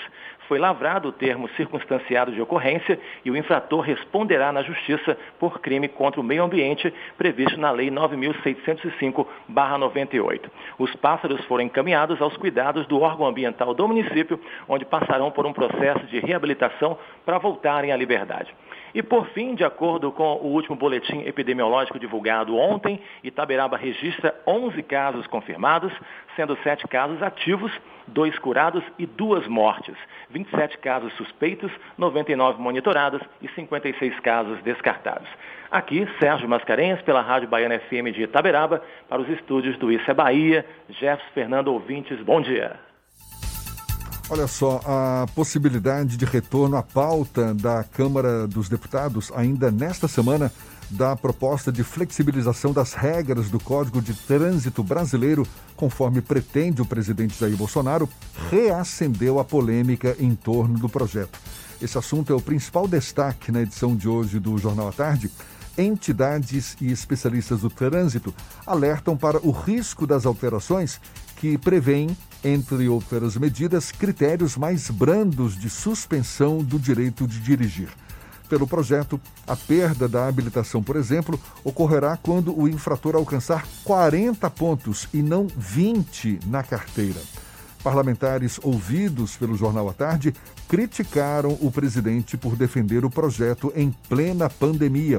O assunto, inclusive, é tema do editorial da edição de hoje do Jornal à Tarde, que também critica a possível flexibilização das regras do Código de Trânsito Brasileiro. Portanto, você acompanha na edição de hoje do Jornal à Tarde e também no Portal à Tarde o projeto que reduz sanções no trânsito e que volta a gerar polêmica. Agora, 8h30, a gente faz o intervalo e volta já já. Você está ouvindo Isso é Bahia. Irmãs e irmãos, obrigado por sua dedicação. Vai na fé, vai na paz, estamos em casa numa só voz. Vai pelos seus, vai pelos nossos, vai por todos nós. Todos os profissionais que salvam vidas e cuidam das pessoas. Uma homenagem do governo do estado. Você sabe o que a Assembleia faz? Faz valer os seus direitos. Valorizando uma pauta pró-municípios que garante os recursos das cidades do interior. Além disso, a ALBA debate normas para o transporte complementar, beneficiando quem não é atendido pelo sistema. E atenta ao que acontece no dia a dia, a ALBA cobra ações para preservar a segurança das barragens existentes na Bahia. Porque para a Assembleia, garantir o direito dos baianos é o nosso dever. Assembleia Legislativa da Bahia, fazendo valer. Quando o assunto é segurança do paciente, o Hospital Santa Isabel é referência internacional.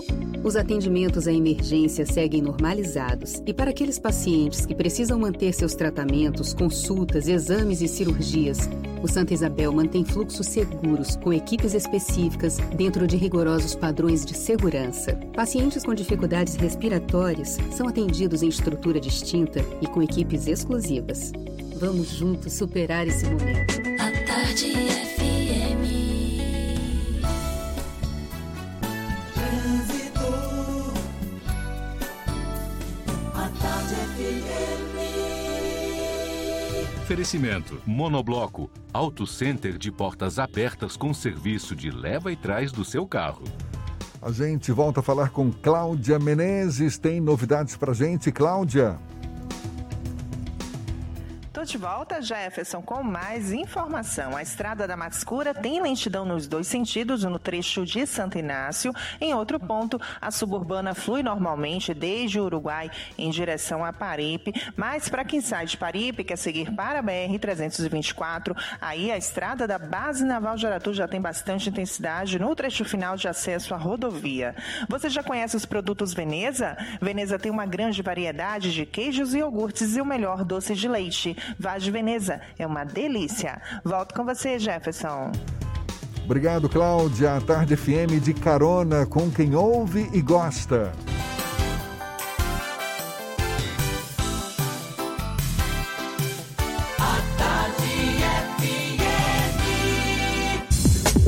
Voltamos a apresentar Isso é Bahia.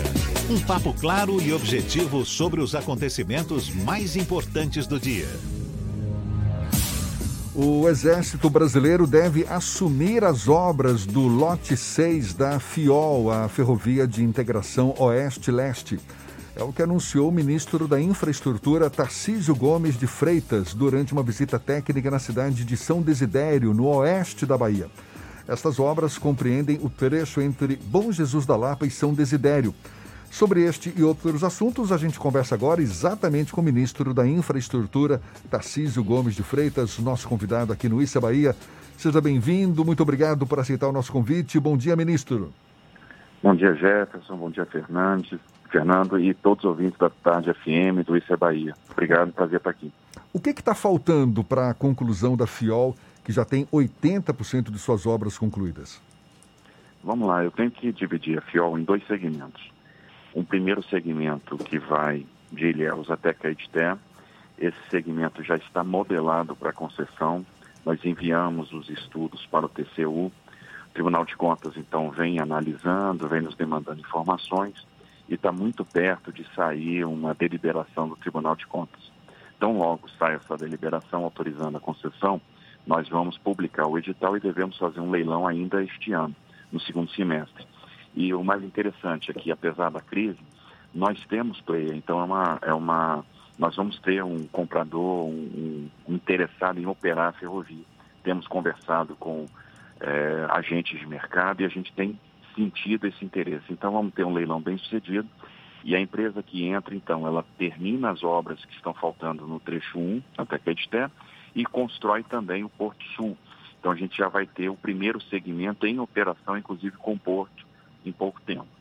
É, o segundo segmento é esse que vai de Caetité até Barreiras, ele está em construção, as obras estão andando bem no, no, no, nos trechos que nós visitamos, né?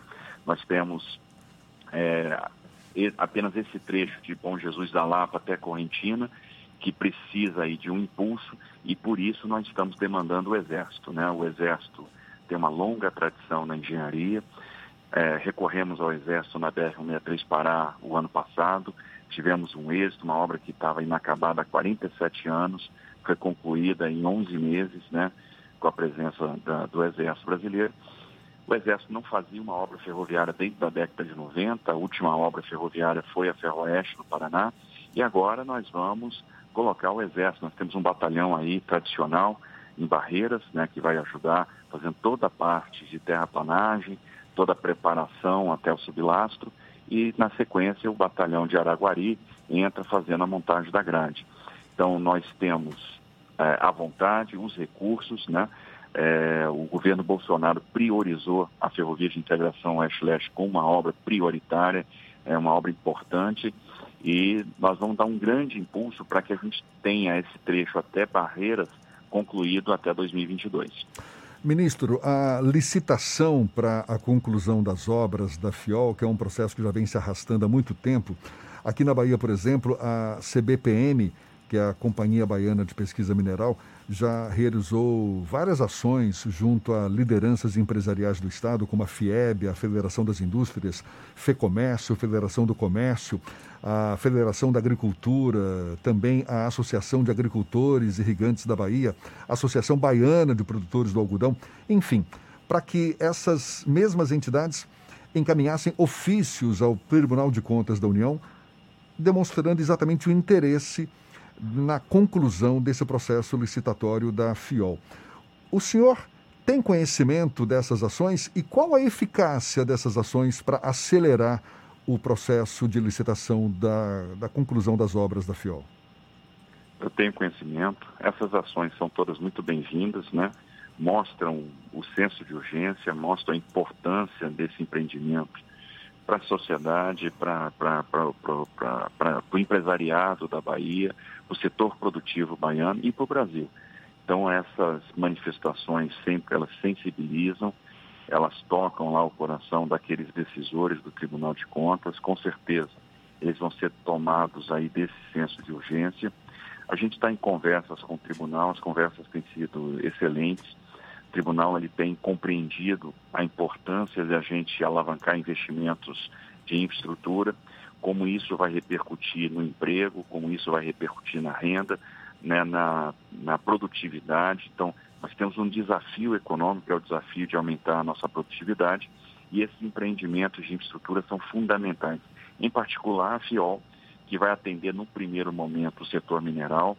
Nós temos que aproveitar o bom momento do setor mineral, que não foi impactado pela crise. Alguns países, e aí notadamente a China, já começam a sair da crise e demandar com muita força o minério de ferro. A gente observa que não houve variação praticamente no mercado internacional, no preço da commodity, né? houve uma, uma pequena variação. Então a gente conseguiu manter o impulso no setor mineral e essa ferrovia vai ajudar muito neste primeiro momento o setor mineral. Mas com a expansão da ferrovia para o oeste, na sequência, nós vamos também pegar a carga do setor agrícola setor que tem crescido muito no oeste baiano. Nós temos aí cidades importantes, produtoras de grãos, produtoras de algodão, e nós vamos aproveitar a capacidade ociosa da ferrovia, porque o minério vai consumir apenas uma parte da capacidade, né, para transportar também grãos por meio da ferrovia. Então é um empreendimento importantíssimo para o estado da Bahia, é um empreendimento que representa conectividade, né? No futuro nós vamos ter essa ferrovia ligada também à ferrovia Norte-Sul, que é uma grande espinha dorsal ferroviária, que nós fizemos a licitação com muito êxito no ano passado e no ano que vem ela já começa a, a operar integralmente desde Itaqui até o Porto de Santos. Então esse empreendimento coloca a Bahia, né, liga é, o estado da Bahia na malha ferroviária brasileira. Então é fundamental e essas manifestações elas ajudam muito a dar celeridade ao processo e aproveitar o momento em que nós temos é, concorrente identificado no mercado, nós precisamos fazer esse leilão para que a, essa ferrovia possa estar em operação em pouco tempo. Ministro, essa ferrovia é uma das bandeiras de muitos governos, tanto é, o governo da ex-presidente Dilma, o governo de Michel Temer e agora foi priorizado pelo governo Jair Bolsonaro. E o governo da Bahia também tem feito interlocuções para que essa obra seja articulada, para que essa obra tenha o seu prosseguimento. Ela que tinha uma expectativa de ser entregue há algum tempo e infelizmente não aconteceu. Existe interlocução com o governo da Bahia para tentar, de alguma forma, auxiliar nesse processo de efetivação das obras ou isso não chega a acontecer? Não existe. A, a, a gente tem tratado, por exemplo, a questão do Porto Sul, né, a questão das autorizações portuárias. Né, o próprio governo da Bahia tem feito um movimento também junto ao Tribunal de Contas da União, compreende que essa obra é importante, assim como nós. Né, eu acho que a pauta da infraestrutura é uma pauta de convergência é, e nós entramos sempre numa corrida de bastão, numa corrida de revezamento, onde alguém que nos antecedeu passa o bastão para nós, a gente procura correr o melhor que a gente pode para passar o bastão lá na frente é, numa condição melhor do que na, daquela que nós recebemos. É, observe que o governo Bolsonaro priorizou essa obra. Ano passado foi é, é, isso ficou muito evidente porque nós tivemos uma restrição muito severa de recursos e nós realocamos recursos de outros empreendimentos no Brasil para que não faltasse o recurso na FIOL. Então a FIOL foi estabelecida ali como uma prioridade máxima, com a, uma das principais é, prioridades. É uma ferrovia que está é, empregando aí mais de mil pessoas. Observe que nós não paralisamos nenhuma atividade na FIOL. A obra manteve seu andamento com todas as cautelas de saúde é, ao longo desse período de, de crise. Então a obra continua a pleno vapor. Estamos colocando, injetando mais recursos. Vamos dar uma boa solução agora para a questão é, dos trilhos e isso vai dar uma produção muito grande em termos de obra. Né? Ontem nós tivemos a oportunidade de visitar é, o canteiro, vimos a produção de dormentes, a produção de brita para lastro, então uma quantidade já grande de material estocado, tanto de dormente quanto de lastro, uma produção muito boa, muito conveniente, e a ideia de agregar o exército nessa, nessa obra é justamente para aumentar a quantidade de frentes de trabalho e aproveitar toda essa experiência em planejamento de empreendimento, sobretudo, para que a gente possa é, dar maior produção. Então, é a prioridade do governo Bolsonaro no campo ferroviário é a obra da Ferrovia de Integração Oeste-Leste na Bahia. Então, vamos fazer todo o esforço para concluir esse segmento até Barreiras em 2022, já tendo o primeiro segmento até Caeté operando né, e com a construção do porto. Então, a, eu acho que é, é um governo que veio para concluir coisas que estavam inacabadas, que assumiu essa responsabilidade, que sabe que é necessário a gente dar continuidade. Então, o governo dá continuidade, né, que se encarou em infraestrutura como uma questão de Estado. E assim nós fizemos na BR-163 Pará, que nós concluímos uma obra de 47 anos, nós vamos fazer também na FIOL e a gente vai ver essa obra andando aí a passos largos. Ministro, o governo coloca como prioridade a conclusão da FIOL agora em 2020, com o processo de licitação, enfim, e, e, certamente um dos objetivos é aliviar antigos gargalos logísticos que o Brasil ainda tem no escoamento de produtos, enfim, e também atrair novos investimentos para o país. Agora, como é que o senhor avalia essa insegurança jurídica? Digamos também, a, a, necessidade de uma composição de uma matriz de riscos que seja interessante para os investidores no momento em que o Brasil se revela um pouco fragilizado nesse ponto em relação a uma política não muito uniforme e que possa representar segurança para os investidores. É, observe que no setor de infraestrutura a gente tem dado todas as demonstrações de segurança.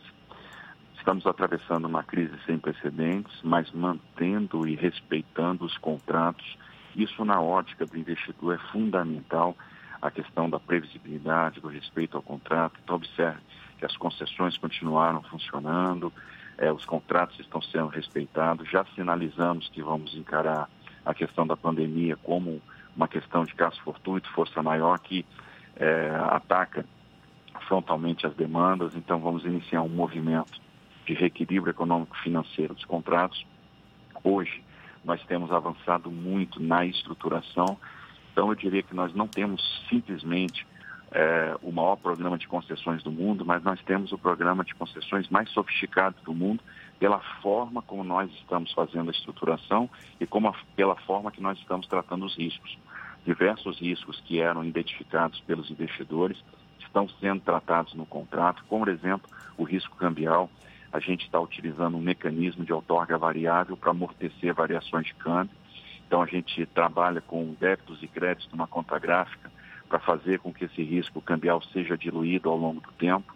Nós estamos tratando o risco ambiental, nós estamos tratando o risco das desapropriações. Então, temos uma matriz muito equilibrada que já circulou entre os investidores do mundo. Temos recebido feedbacks extremamente positivos. É, nesse período, nós fizemos reuniões aí com centenas de fundos de investimento é, do Brasil e do exterior, né, eventos organizados aí pelos principais bancos de estruturação do mundo e as respostas têm sido muito positivas, o que nos permite olhar para frente e lançar editais de licitação na certeza que esses editais vão ser bem sucedidos. Nós vamos ter é, realmente interessados. Existe no mundo muita liquidez, essa liquidez obviamente agora está adormecida, os investidores estão cautelosos, procurando opções de menos risco, até que eles enxerguem uma opção que ofereça realmente uma remuneração adequada para a situação que nós estamos tendo. Então, nas estruturações, nós é, é, gastamos muita energia para ter uma matriz de risco muito equilibrada, tratamos os principais riscos, estamos sendo conservadores na questão do CAPEX, né, na questão do investimento e na questão também da demanda, de maneira que cada projeto nosso tem um, upside, ou seja, havendo eficiência, nós vamos ter condição de alavancar retornos. Né? Então, um bom operador ele vai ter condição de é, auferir maiores retornos. E a gente tem um cenário de depressão no mundo. E com essa depressão, a gente está tendo uma queda mais acentuada da taxa de juros. Então, com os juros muito baixos, essas opções de investimento que nós estamos colocando, que podem remunerar 10, 11, 12% ao ano real, elas se tornam muito interessantes e sem par no mundo. Em alguns setores da infraestrutura, praticamente nós seremos os únicos vendedores, uma vez que vários países tiraram seus projetos da praça. Então, nós vamos aproveitar essa oportunidade para trazer o investidor para cá e fazer com que a infraestrutura seja uma grande alavanca de retomada do crescimento e de geração de emprego. Para a gente encerrar, ministro, qual a previsão que o senhor faz para a conclusão definitiva das obras e o funcionamento efetivo da ferrovia? Bom, a gente agora é, deve fazer então o leilão da, do primeiro trecho da FIOL no segundo semestre. A gente prevê que deve fazer esse leilão em outubro, novembro. É, então a gente assina o contrato no início do ano que vem. Essas obras vão começar é, então, é, a gente vai ter a conclusão desse primeiro trecho e a construção do porto. Então, é algo que em 2023, 2024 a gente já deve ter a primeira operação, né? Porque o porto vai levar também uns, um ano e meio, dois anos de construção. Então, a gente imagina que em 2024 vai estar operando. Ministro... E as obras do trecho 2 a gente deve concluir até 2022. Então, é, no que diz respeito, mas a gente vai ter feito a licitação no trecho 1 e concluído a obra do trecho 2 até 2022. Ministro da Infraestrutura, Tarcísio Gomes de Freitas, muito obrigado pelos seus esclarecimentos e um bom dia para o senhor. Olha, um bom dia, obrigado pela oportunidade. E a gente lembra que essa conversa toda também vai estar disponível logo mais no YouTube, no Spotify, no iTunes e no Deezer, agora 8h49 na tarde FM. Você está ouvindo Isso é Bahia. Sou Jorge Portugal e vou conversar com a estudante Tiala da rede estadual. O que você tem feito nesses tempos de isolamento? Eu tenho ajudado a minha mãe um pouco mais. Utilizo também os meus livros didáticos fornecidos pela escola e também acesso os roteiros de estudo no portal da educação www.estudantes.educacão.ba.gov.br barra roteiros de estudo. Boa, Tiala! Vamos manter o conhecimento em dia. Estude em casa. Governo do Estado. Você sabe o que a Assembleia faz? Faz valer os seus direitos. Lutando para evitar a saída da Petrobras e manter empregos e investimentos no Estado. Também cria políticas que valorizam as mulheres, os negros, o público LGBT e a oferta de uma educação de qualidade para indígenas. E ainda dão prioridade de matrícula em escolas públicas às crianças filhas de vítimas de violência doméstica. Porque para a Assembleia, garantir o direito dos baianos é o nosso dever. Assembleia Legislativa da Bahia, fazendo valer. Irmãs e irmãos. Meu abraço apertado vai aqui nessa canção. com amor. Obrigado por sua dedicação. Tantas vidas hoje estão em suas mãos. Quem acolhe, quem cuida, quem cura, quem se dá de coração. Você que encara essa luta na rua, não se sinta só. Pois nada vale mais do que a vida, ela é o bem maior. Vai na fé, vai na paz, estamos em casa numa só voz. Vai pelos seus, vai pelos nossos, vai por todos A nós. todos os profissionais que salvam vidas e cuidam das pessoas, uma homenagem do governo do estado. As informações sobre a influência da economia na sua vida, com o jornalista e economista Armando Avena. Falando de economia. O governo do estado e a prefeitura de Salvador precisam começar a pensar como será a reabertura da economia.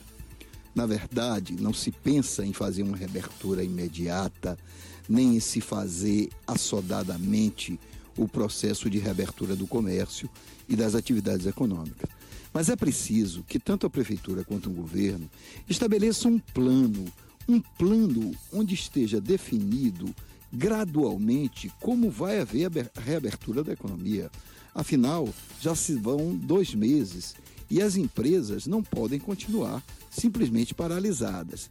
É certo que a situação de saúde é muito grave e que não se descarta ainda a possibilidade de um lockdown, o que pode acontecer caso aumentem os casos e o sistema de saúde seja pressionado, como tudo indica que vai ocorrer. Não se pode falar em reabertura do comércio agora, em maio, mas é preciso que a partir de junho haja estudos já mostrando como isso pode ser feito. Já houve experiências em Porto Alegre, em Minas Gerais, de reabertura gradual, específica e localizada de alguns setores, não todos ao mesmo tempo, em horários diferenciados, de forma diferenciada e com todas as condições sanitárias necessárias. É preciso, portanto, que o governo comece a pensar numa saída, a porta de saída da pandemia. Não imediatamente, não de forma assodada, repito, mas é preciso que se comece a pensar como a economia vai retornar. Você ouviu Falando de Economia, com o jornalista e economista Armando Avena.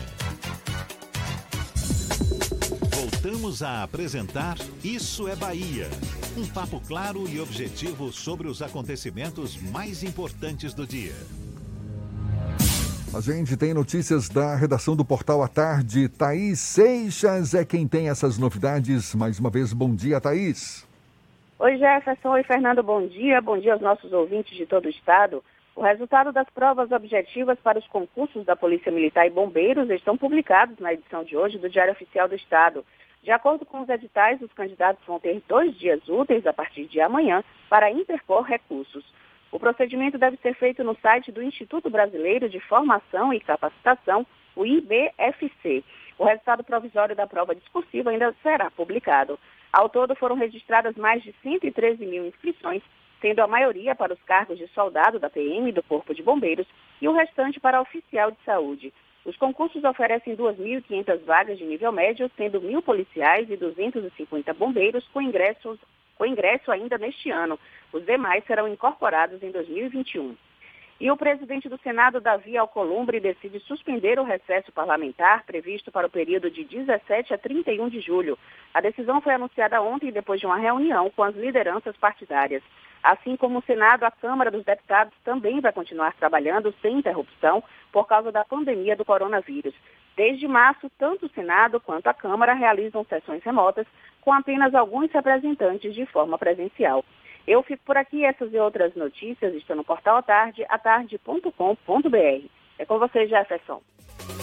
E olha, mais uma série de lives prevista para hoje pelo A Tarde Conecta, a uma hora da tarde.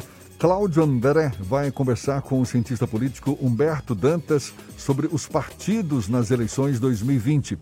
Às seis da tarde, nosso colega Antônio Pita vai conversar com o cantor e compositor Adelmo Cazé, portanto, um bate-papo de música no A Tarde Conecta. E às oito horas da noite, o jornalista Oswaldo Lira convida a médica responsável pela UTI do Sírio-Libanês, doutora Ludmila Abraão. É só você acessar o Instagram do Grupo à Tarde para acompanhar todos esses bate-papos. Agora, 8h56, a gente vai para Eunápolis. Paulo Henrique, da Ativa FM, tem as novidades da região. Bom dia, Paulo. Bom dia, Jefferson. Bom dia, Fernando. Bom dia a todos que ouvem o programa Isso é Bahia. No dia de ontem, houve um salto nos números da Covid-19 aqui em Eunápolis. Saltou de 53 para 70 novos casos positivos. 17 novos casos registrados apenas no dia de ontem.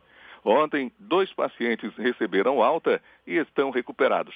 O novo cenário da Covid em Eunápolis aponta 34 pacientes já recuperados e um óbito.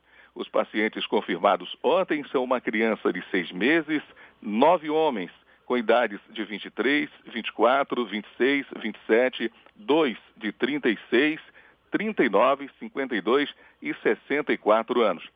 Sete mulheres com idades de 22, duas de 33 anos, 34, 42, 47 e 62 anos. Todos estão em isolamento domiciliar com sintomas leves. 105 casos foram descartados, 42 seguem aguardando resultados e 149 seguem sendo monitorados.